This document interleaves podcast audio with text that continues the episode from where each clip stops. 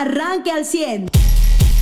Crítica la situación de agua en el estado de Nuevo León, se recortan los horarios de clases, eh, las temperaturas, es decir, estamos viendo una ola de calor intensa en todo nuestro país y Nuevo León no es la excepción. Allá ya recortaron los horarios de clases.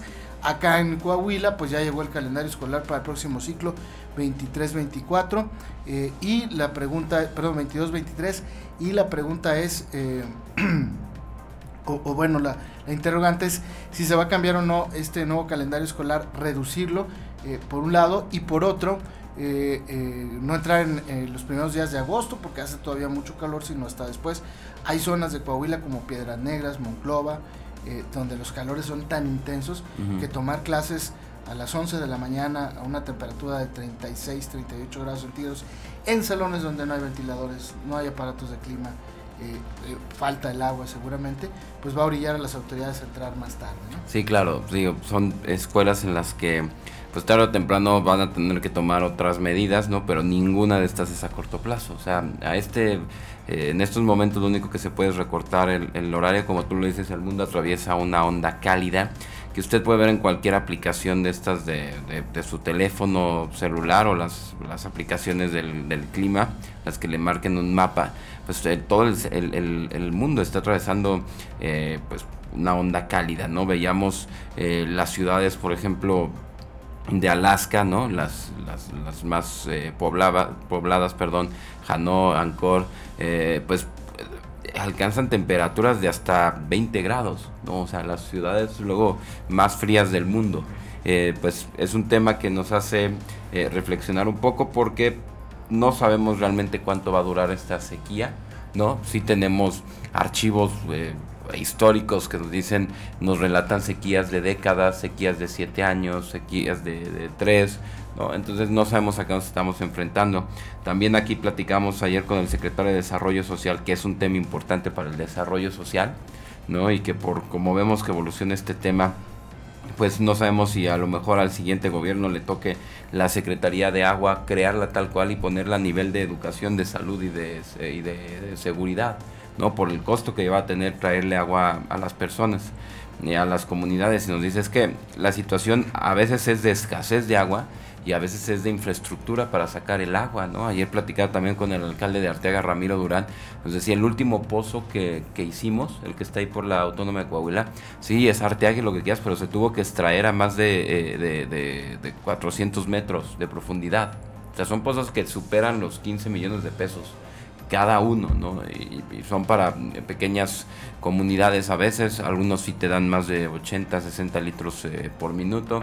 Entonces, eh, es a lo que va el mundo a buscar las, las opciones, pero si definitivamente el tema de agua barata se acabó, definitivamente temas de desperdiciar agua, no de andar limpiando banquetas con la manguera, eh, todo eso ya se acabó, o sea, ya tenemos que entender que vivimos en un desierto y que no podemos encapricharnos a desperdiciar lo más vital que tenemos, eh, vaya, que, es el agua. Sin duda alguna. Mariano, buenos días, te saludamos con gusto y con cariño, bienvenido. Y nomás que sepan las autoridades, sobre todo las municipales, que corregir ese tipo de comportamientos va a tener que ser una labor de coerción por parte de la autoridad.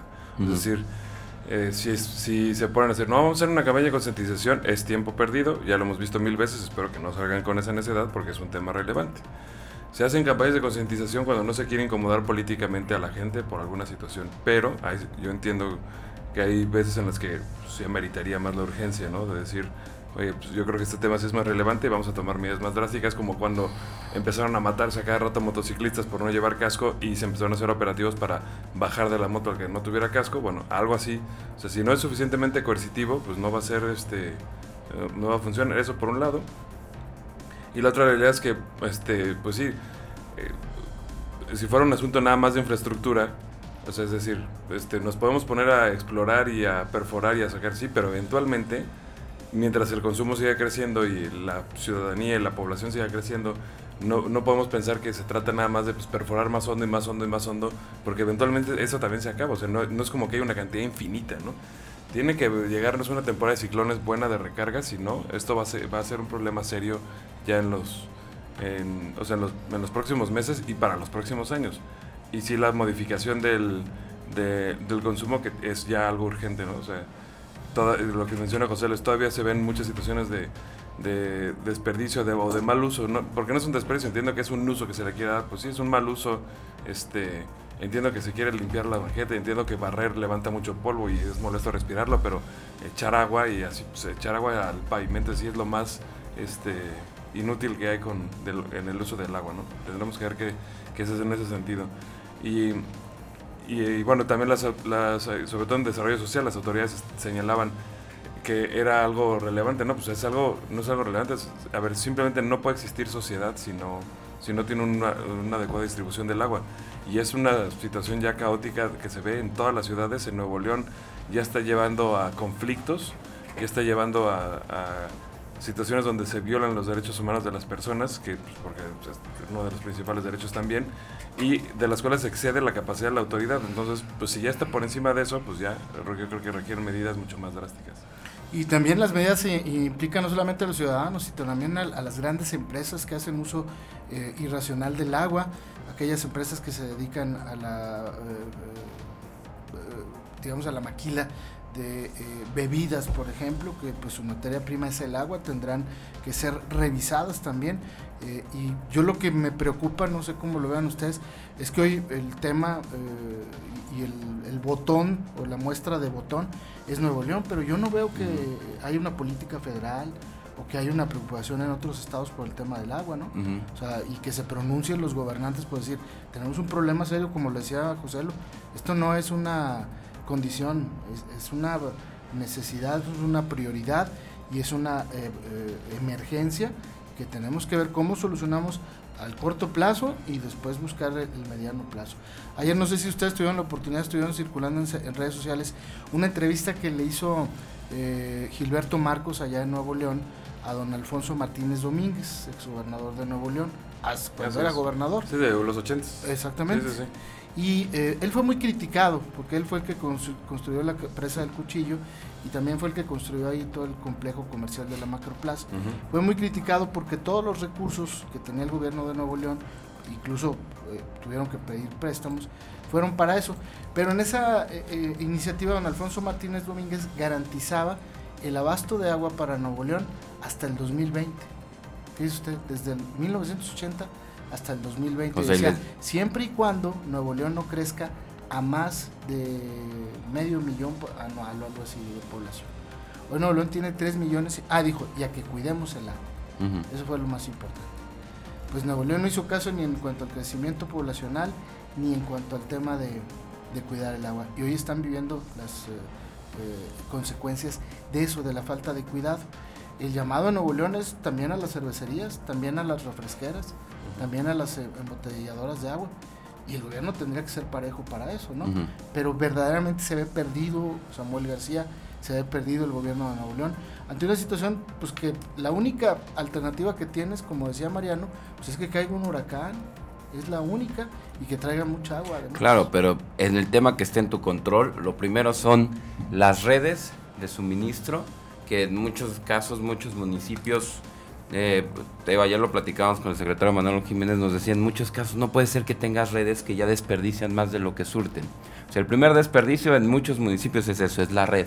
Aquí eh, en Aguas de Saltillo, pues nos lo decía Jordi, ¿no? ellos llegaron y tenían que un, cerca de un 10% de fugas de agua entre lo que sacaban y pues ellos eran los mayores desperdiciadores de agua. No puedes concebir ya sistemas de agua donde el, que lo administra es el que más desperdicia agua. El, que es, el, que hace su negocio y vende con eso la desperdicia. Y luego ya cuando lo controlas, bueno, el otro es el destino final que le dé el usuario. Todavía me dices, oye, hay quien le botella y la vende, pues no la está desperdiciando, hay quien la transforma en cerveza, en refrescos, la usa para producir otros alimentos, ok. Sí, no, pero mi punto no es ese, que la desperdicien mi punto es que, ahorita. Inviertan No, no, que le inviertan por, un, por, un, lado. Y ahorita, por ejemplo, en Nuevo León, la prioridad es el consumo humano. Claro, no, no, claro, claro, claro. Y, y, y, el tema es: ya ustedes reporten o díganle a su vecino, digan, no puede estar trapeando la banqueta con agua. Oigan, hay autolavados que usan muchísimo menos agua. Es decir, hay cosas en las que, pues, ni modo, ¿no? Nosotros tenemos un hermano, Pedro, igual lo conocen, vive en, el en Tucson, Arizona, y están prohibidos ya los pastos. Como los camellones aquí que tienen pasto artificial, ¿no? Y las casas no pueden tener eso, o sea, tienen la piedrita roja y sembrarán plantas de la región, ¿no? Cactáceas y, demás. Y algunos árboles. Ajá, Nuevo León ya empezó con eso, o sea, prohibió, o dijo que iba a multar a quien eh, regara su pasto con, con agua potable. Sí, o sea, que no contrataran las pipas de agua tratada, ¿no? sí, todavía veo camellones donde puede llevar, llegar el agua tratada de los, del municipio, órale, padre. Pero me imagino que eventualmente irán cambiando a estos pastos sintéticos que no demandan agua, ¿no? El agua tratada pues vemos si se va a echar a, lechos de ríos donde pues se filtren para rellenar mantos acuíferos. Es decir sí se tiene que hacer como decías ayer Charlie pues una planeación eh, porque qué le vamos a dejar a las siguientes generaciones eso es lo que yo no veo ¿eh? en este país. No, no veo esa planeación. No veo un programa un proyecto que te diga de aquí en adelante eh, el agua la vamos a usar a tratar y a cobrar así. Nuestras soluciones o, a corto, mediano y largo plazo. Entendemos que a corto plazo son las más caras y en un momento hasta las que parezcan más irracionales, porque necesitamos agua ya, punto lo que sea y como sea. A mediano plazo es algo que nos vamos a estar preparando por si la sequía se extiende a dos, tres años y a largo plazo es pues a las siguientes dos generaciones. ¿no? Pues sí está, está complicado el asunto. Hay información a nivel estatal, hay más empleo, Mariano, ahora para la región centro. Eh, y afortunadamente es una extensión del, de la industria automotriz en la región centro, está bien porque diversifica y está bien porque, pues y además pues, se aprovecha una logística que a lo mejor entiendo como, como una perspectiva ciudadana habitacional. Pues sí, para nosotros Monclova y Frontera están relativamente lejos, o sea, no las consideraríamos eh, zonas cercanas. Pero para los niveles industriales, tres horas de distancia no es nada. O sea, es, es todavía una logística este, manejable y comprensible. Entonces es una buena noticia que llegue la empresa Aptiv, que se dedica a los arneses para autos, que está bien que por primera vez un eh, eh, CEO de la empresa, bueno, de uno de los directivos de la empresa explique que el arnés para auto es prácticamente el sistema nervioso de un auto, es decir, es la computadora, es, los sensores y todo cómo funcionan. No, la palabra arnés está, mal, está más utilizada como para hablar de ganchos y de soportes, pero si es un soporte, pero electrónico, digital de, cómo funciona todo el vehículo. Es decir, es tecnología, no, no es este, ah, arneses, ah, sí, unos ganchos y unas unos, este, unas cuerdas, pues no, no, no funciona así. En fin, este, bueno, dicho esto, es un buen desarrollo porque ¿qué quiere decir? Que para que Apti, funcione en la región centro, pues probablemente también van a llegar algunas proveedurías, probablemente también van a llegar otros empleos por ese sentido, y ellos solitos pues son más de 3.000 empleos para, o sea, que se instalan en frontera que muy probablemente vayan a ser también pues, ocupados por gente de Monclova, porque ahí pues, no es como que haya mucha diferencia de, de quienes viven en un lado como aquí Saltillo y Ramos Arizpe. Y bueno, pues esta, este anuncio además se, se conjunta con otros, creo que tres empresas de más o menos 1.500 empleos que prevé el alcalde de Moncloa que pudieran llegar. Entonces hay, eso es una muy buena noticia porque pues, les había estado tocando difícil entre la situación de altos hornos y las pérdidas por las empresas carboneras y demás. Y ahora pues llega una nueva opción. La maquila es algo muy positivo sobre todo para tener a la gente ocupada trabajando y con empleo y recibiendo ingresos. Y ahora es la, las, opciones que están llegando para la región centro. Sin duda alguna buena noticia eh, eh, la llegada de esta nueva inversión. ¿Algún tema adicional antes de los deportes? Bueno, sí, el tema en, Estados Unidos, ¿no? El, senador Marco Rubio, que pues bueno, es el que usted sabía de él porque desde que el presidente estuvo en, México, estuvo diciendo que, deberían de invitar a dictadores como el cubano, bueno, no les llama dictadores, ¿verdad? les llama amigos, el de Venezuela, el de Nicaragua, el de Bolivia, eh, pues Marco Rubio, cuya familia es de origen eh, cubana, migrante exactamente, eh, pues se pronunció y dijo, oiga, no, esto no puede ser. Bueno, ayer fue a presentar en el Senado de Estados Unidos, pues hablar sobre la evidencia que tiene el Pentágono de una entrega por parte del presidente Andrés Manuel López Obrador de nuestro país al crimen organizado. Esto ya es un tema bastante serio, que un senador de Estados Unidos esté presentando lo que el Senado tiene, eh, eh, de, lo que el Pentágono, perdón, tiene o ha recabado como eh, pruebas para concluir que se ha entregado este país al crimen organizado. Eh, ya es un tema que no sé qué más necesita el mexicano que sigue apoyando a Morena. ¿Qué más necesitas? O sea, necesitas que directamente venga alguien a, destruir tu casa, cómo se destruye el país. Necesitas que sea, necesitas que te lleguen eh, costos de medicamentos más altos que tu beca, necesitas ver que una colegiatura cuesta más que la beca que le dan a tu a tu hijo por andar de nini. O sea, ¿qué, ¿qué, necesita ya las personas? Le están dando evidencia de la entrega de este país al crimen organizado. Estás viendo que en los estados donde entra a gobernar Morena regresan a los niveles de inseguridad que tenían en 2009, 2011. Aquí acordémonos cómo lo que vivimos no entiendo ya eh, en este país ante la evidencia quién quiere cegarse a fuerzas, ¿no? Y, y si viste además lo que este, dijo Marcelo ¿verdad? que quería que implementaran el programa de jóvenes con futuro, jóvenes pero en Estados Unidos, ah, de los niños, pero en Estados Unidos. construyendo el futuro. Ajá, y este, digo, si aquí ya ha sido, imagínate, causa de muchos desvíos y demás, así de que llegan, es que, a ver, eso de que toda el, la aplicación del programa, la, digamos que prueba de que el programa está funcionando radica en una persona que tiene un sueldo no muy alto y que entonces probablemente sea muy fácil de sobornar, uh -huh. pues está cañón, o sea, este...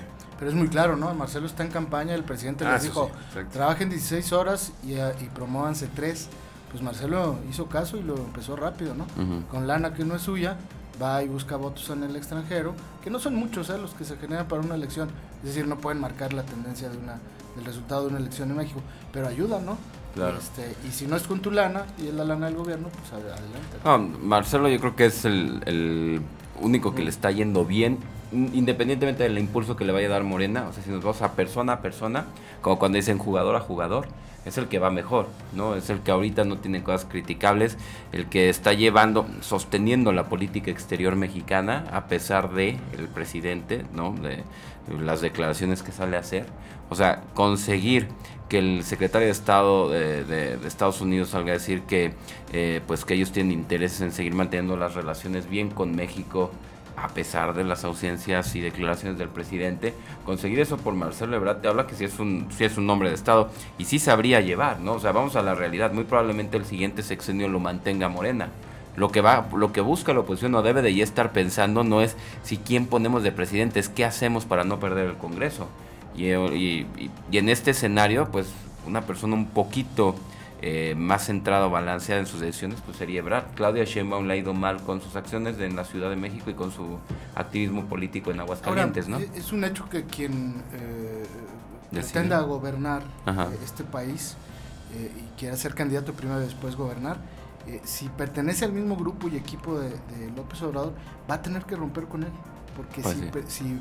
si, si, pretende, como es el caso de Claudia Sheinbaum, ser una continuidad de un régimen autoritarista, uh, que no escucha, que no eh, acepta las críticas, que no cambia el rumbo, pues va a ser más de lo mismo, ¿no? Y van a arriesgar su proyecto mucho más pronto de lo que otros imaginarían. Y Marcelo me, me, parece que tiene esa capacidad todavía de negociación incluso con la oposición, algo que no tiene el presidente. El presidente descalifica de entrada y no negocia. Entonces, eh, por otro lado, pues hay que decirlo también, ¿eh? Eh, la bendición del gobierno norteamericano para una candidatura presidencial si no es definitiva ni es determinante, sí es importante. Sí, no, completamente. Y entonces, hoy me parece que el único que puede atender esta bendición norteamericana, pues sería el carnal Marcelo, ¿no? Yo, ojo, yo no lo estoy promoviendo, ni mucho menos. Uh -huh. Estamos uh -huh. hablando de los hechos y él ya empezó la campaña. Su presidente les dijo, trabajen 16 horas y promuévanse, promuévanse tres. Marcelo fue el primero que hizo caso a esto. Sí, no, y con, y con los tiempos. este programa de becas, ¿no? Con los tiempos que se, que se empieza una campaña presidencial, o sea. Exacto. ¿no? Una cosa es el proselitismo público y ah, no, los medios, sí. que sí, este está marcado por la no, ley, pero, pero, una campaña es este tiempo. Sí, bueno, pero eso es en el, en, en, en, el papel. Realmente el presidente les dijo, órale, sí, claro. el que quiera empiécele, ¿no? Este, ¿Por qué? Porque el objetivo político de, de López Obrador, que es, es muy claro y, y, tiene mucha lógica y ciencia para su proyecto político, pues es seguir posicionando a su partido, ¿no? Y después de un proceso electoral en el que gana, pues es, es seguir posicionando su marca política.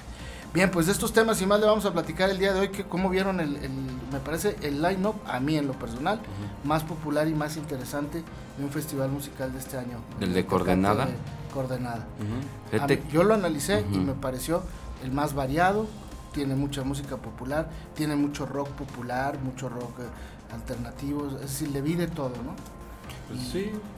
sí, en que le trae de todo, sí es un hecho que trae todo. Exacto.